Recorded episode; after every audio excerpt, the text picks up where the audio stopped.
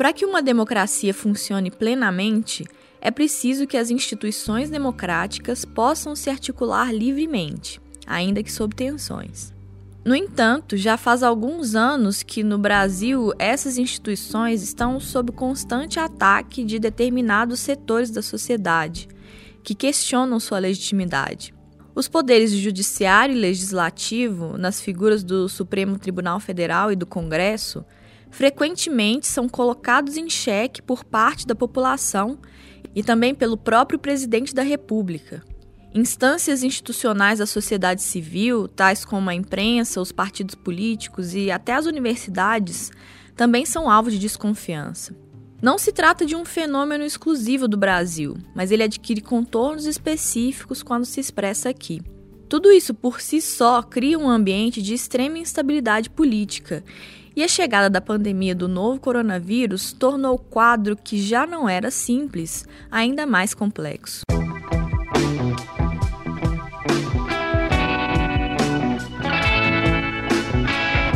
Eu sou Jéssica Almeida e esse é o Tempo Hábil Entrevista, podcast do jornal O Tempo, que em tempos de coronavírus traz entrevistas sobre assuntos relacionados à pandemia. Toda quinta-feira, a partir das seis da manhã. Para não perder, assine o Tempo Hábil no tocador de podcasts da sua preferência e receba notificações sobre os novos episódios. Nós estamos no Spotify, no Deezer, no Google Podcasts, no Apple Podcasts e em todos os demais aplicativos.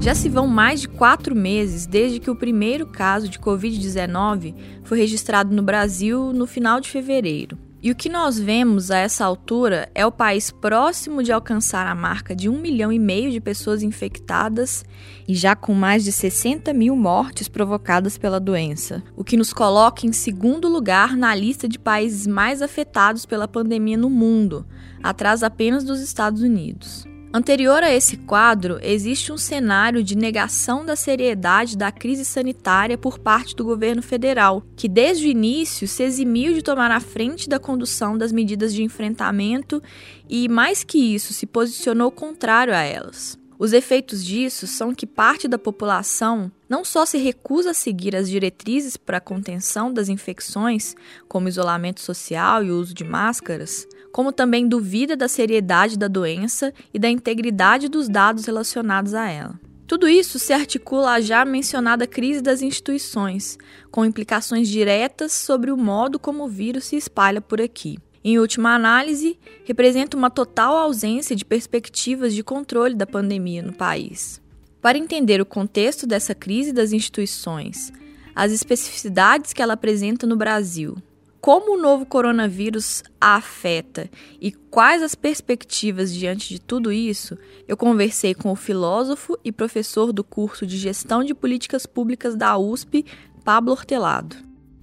A crise das instituições não surge com a pandemia, né, anterior a ela. Então eu queria começar te pedindo para explicar esse contexto que ao longo dos últimos anos tem sido observado em determinados países. A crise das instituições está muito ligada ao advento do populismo, que são esses movimentos políticos que fazem uso de uma retórica anti-elites, né, que atribuem os problemas sociais ao papel de uma elite que engana o povo. Né, e o populismo normalmente tem como solução para essa crise a aposta num líder carismático forte que, atropelando as instituições, vai transformar, né, vai fazer as transformações necessárias e vai resgatar a soberania popular. O populismo clássico, ele é normalmente ele é muito voltado contra as elites, contra as instituições políticas, né?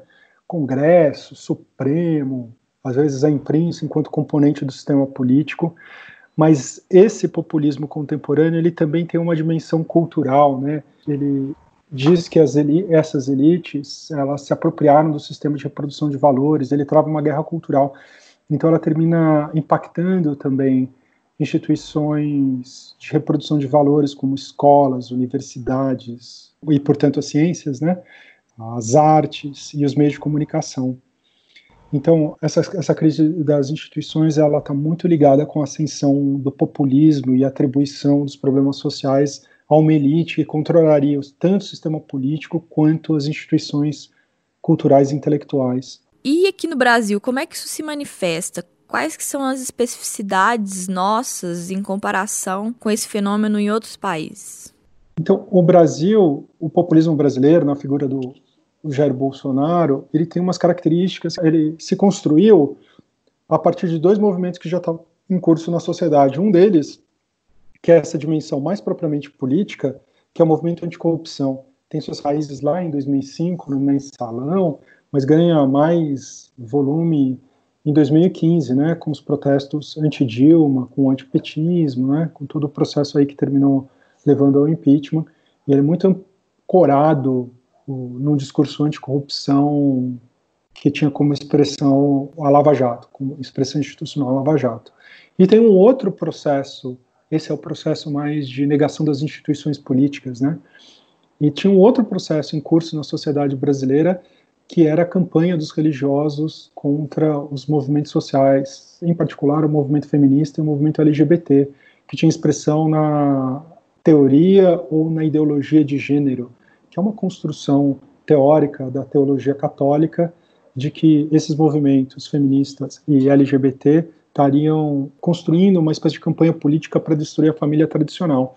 E esse entendimento, que nasceu no meio católico, se disseminou para o meio evangélico e gerou até uma espécie de aliança interreligiosa, é o outro elemento na, na sua dimensão cultural, né, que ataca as instituições da universidade, as instituições propriamente culturais, os professores e, e as instituições artísticas. Né? O que o Bolsonaro fez foi juntar essas duas, esses dois movimentos, né, articular eles numa mesma linguagem, uma mesma roupagem anti-elitista, né, ou populista. Então, a, a, trajetória brasileira de crítica das instituições, ela ganha muito, ela é, é um processo antigo que precede o governo Bolsonaro, mas o Bolsonaro teve o papel de juntar esses dois movimentos, dar corpo e dar expressão política, uma expressão política maior a isso que já estava acontecendo no, no seio da sociedade brasileira. E nessa dinâmica, qual que é o papel das mídias sociais e, dentro delas, dos agentes propagadores de desinformação, enfim, de fake news? Então, as mídias sociais, elas são bem importantes, né, por dois motivos, né. Primeiro, porque como um pedaço dessa crítica passa pelas instituições de representação, passa por uma crítica à imprensa, essa crítica às instituições, eu preciso ter um veículo né, de expressão e de articulação desse movimento, e as mídias sociais foram perfeitas, porque elas são descentralizadas, né, e, então esse movimento ele terminou apostando na construção de um sistema de comunicação alternativa em oposição à imprensa, ao sistema de imprensa que estava constituído que é uma coisa que a esquerda já fazia há muito tempo, né? mas essa nova direita populista fez de uma maneira muito mais ousada e mais efetiva também. E o segundo papel é que essa as mídias sociais elas ajudam a articular, elas reduzem muito, né, o custo de organização uh, desse campo, né? Então elas foram fundamentais para organizar, para as pessoas se encontrarem, se organizarem, gerando os efeitos políticos e eleitorais que a gente viu. Bom, mas aí vem a pandemia, que é um elemento que recontextualiza o quadro que existia até então. De que forma essa recontextualização se dá aqui? Então, a crise do coronavírus e depois da Covid, ela na verdade ela acentua algumas dessas características, né?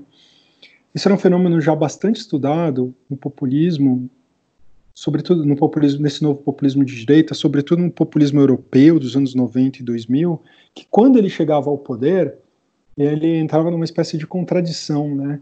Porque ele era um movimento anti-elites, anti-establishment, e a partir do momento que ele assume o poder executivo, ele se torna o establishment, ele se torna um poder constituído.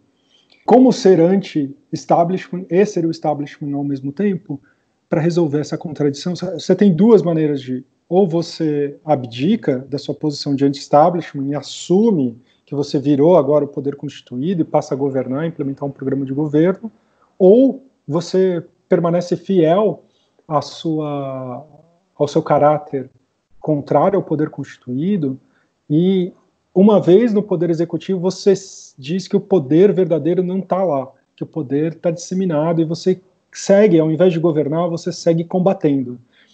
Essa é uma postura muito comum desse novo populismo, né? Uma vez ele chega ao poder, ele começa a dizer que o poder está em outros lugares. Então, o poder está no Supremo, o poder está no Congresso, o poder está na auto burocracia do Estado, que está entranhada, né? Então, ao invés de você governar, você diz: eu não consigo governar, porque o verdadeiro poder que está na imprensa, no Supremo, no Congresso, na burocracia, não me impede de governar. E ao invés de você administrar a sociedade, implementar políticas públicas, você segue combatendo para permanecer fiel ao seu caráter anti-establishment. E foi exatamente isso que o, o, governo Bolsonaro fez, porque ele foi a, a crise de saúde, ele para responder à crise da saúde, ele foi convocado a governar. Ele tinha que fazer compra de respiradores, equipamentos de proteção, ele tinha que estabelecer protocolos, tinha que coordenar os esforços dos estados e dos municípios. Isso é basicamente governar. E entre governar e permanecer fiel ao seu caráter anti-establishment, ele permaneceu fiel ao caráter anti-establishment. Né? E ele construiu um discurso na qual a Covid ela é uma espécie de fantasia, um exagero, e ele, ao invés de governar e combater a Covid, ele combate o sistema que, que tentou gerir a crise da Covid. Então ele entrou em antagonismo com o seu próprio Ministério da Saúde, ele entrou em antagonismo com os governadores e prefeitos que estavam tentando conter a crise, não é? E a expressão disso foi que a máquina de propaganda constituída no, no WhatsApp, nas mídias sociais, ela se voltou para negar a crise da Covid, dizendo que a crise da Covid ela é uma espécie de fantasia, exagero, que ela pode até existir, mas ela não é tão grave, não é? Ela é uma espécie de logro, de engano das elites para prender a população em casa, para impedir o presidente de governar e assim por diante. E de maneira que essa crise de negação das instituições, ao invés dela se resolver com nesse momento da pandemia, ela se acentuou.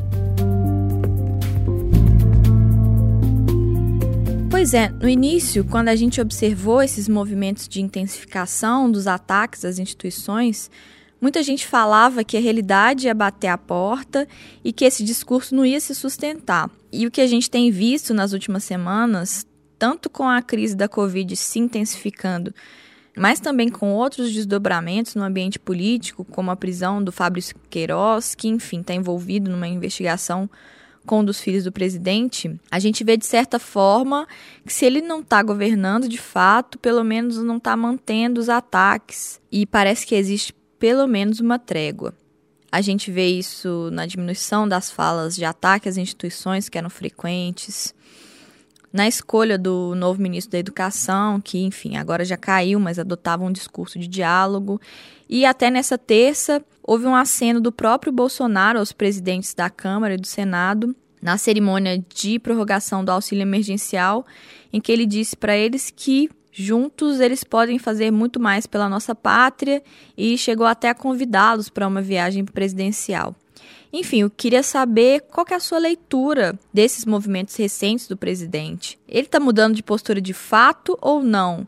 E essa altura, com a pandemia e o cenário político de um modo geral, o que, que isso pode provocar? A minha impressão, assim, o Bolsonaro já fez alguns movimentos, né, nesse sentido, e depois ele sempre voltou para sua origem, né? Essa contradição aí, sempre que ele teve diante do dilema de governar ou permanecer fiel ao seu caráter anti-establishment, ele optou pelo, por permanecer anti-establishment, permanecer combatendo, uma espécie de combate permanente. Eu acho que esses movimentos mais recentes, eles são puramente táticos. O governo Bolsonaro está muito assustado com essa conjunção né, de ataques do Ministério Público, Polícia Federal, Supremo Tribunal Federal, reportagens na imprensa, né, que parecem que estão cercando o governo Bolsonaro e como ele não tem força para responder da maneira que ele gostaria de responder, ele está recuando taticamente. É, é, o que eu acredito que está acontecendo. E também nessa terça, o Senado aprovou, com muitas alterações, o PL das fake news, que é como ficou sendo chamado esse projeto de lei que regulamenta as mídias sociais e os aplicativos de mensagens privadas. Levando em conta que esse ataque à ciência e às outras instituições é feito por meio das mídias sociais, qual é a sua avaliação desse texto que agora vai ser votado na Câmara? É, esse texto sofreu muitos problemas, ele teve muito problema de tramitação, é um tema muito delicado, muito difícil de ser regulado. E ele houve um esforço aí do Congresso Nacional de aproveitar a janela de oportunidade da crise da Covid, desses, dessa crise de desinformação, para passar um texto rapidamente. Acontece que esse texto enfrentou muitas resistências e ele terminou bastante desidratado. Né? Hoje, ele basicamente é um texto sobre transparência das plataformas, que é uma coisa positiva, mas que não diz respeito ao problema da desinformação. E ele tem uma medida mais efetiva, que é de identificação, que é a rastreabilidade do WhatsApp e mudança no sistema de registros dos, dos celulares. Eu acho que as duas medidas, embora tenha questõezinhas técnicas ali que precisam ser mudadas, elas são boas, mas elas não vão resolver, né? Mas elas vão talvez elas uh, coloquem um pouco, contenham um pouquinho, desestimulem, mas não. Esse problema para ele ser, ele, ele, não tem uma solução. A solução dele não é técnica de legislação, de regulação das mídias sociais. É preciso fazer isso, é preciso fazer de uma maneira mais ousada e com mais calma do que foi feito para resolver. Ninguém tem uma boa modelo de, de, de regulação de mídias sociais. A Europa, que provavelmente vai ter um modelo mais maduro, está cozinhando isso há muitos anos e está longe ainda. Está longe não, não está longe, mas ainda não, não apresentou uma proposta dela.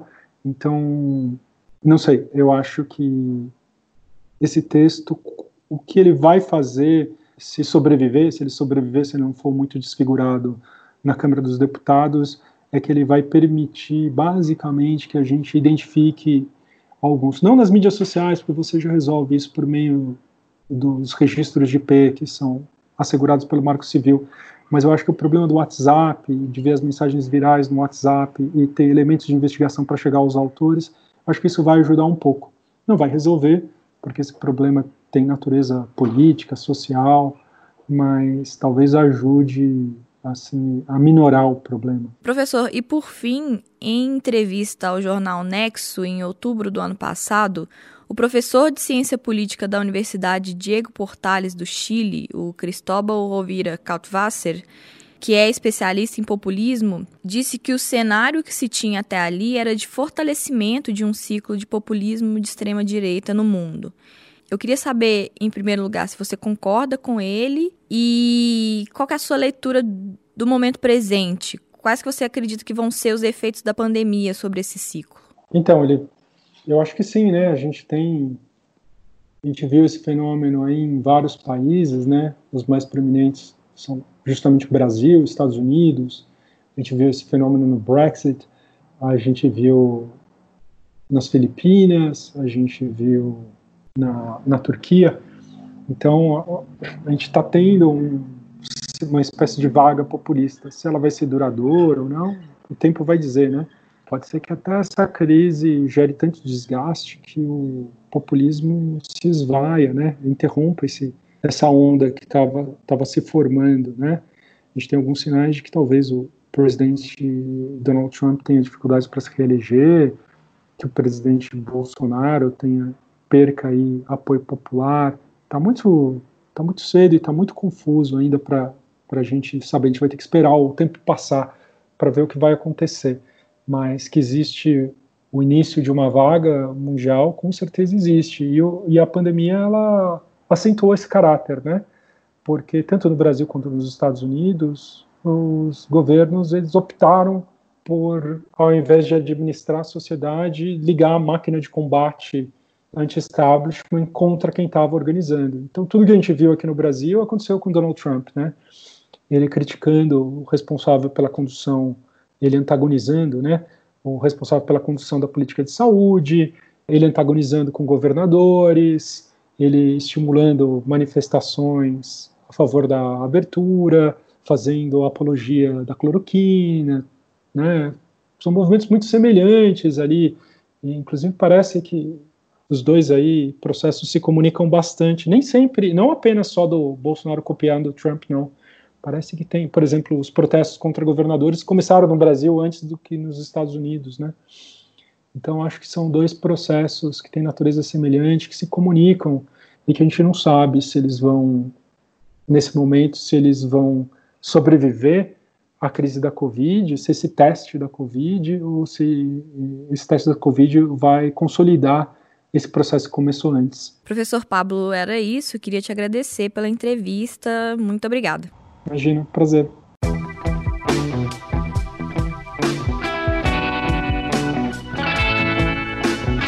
Você ouviu Tempo Hábil Entrevista, podcast extraordinário do jornal o Tempo para tempos de coronavírus. Caso ainda não tenha feito isso, assine o Tempo Hábil no seu tocador de podcasts favorito. Nós estamos no Spotify, no Deezer, no Google Podcasts, no Apple Podcasts e em todos os demais aplicativos. Eu sou Jéssica Almeida e fiz a produção, o roteiro, a edição e a mixagem do programa. O Tempo Hábil Entrevista volta na próxima quinta a partir das seis da manhã. Até lá!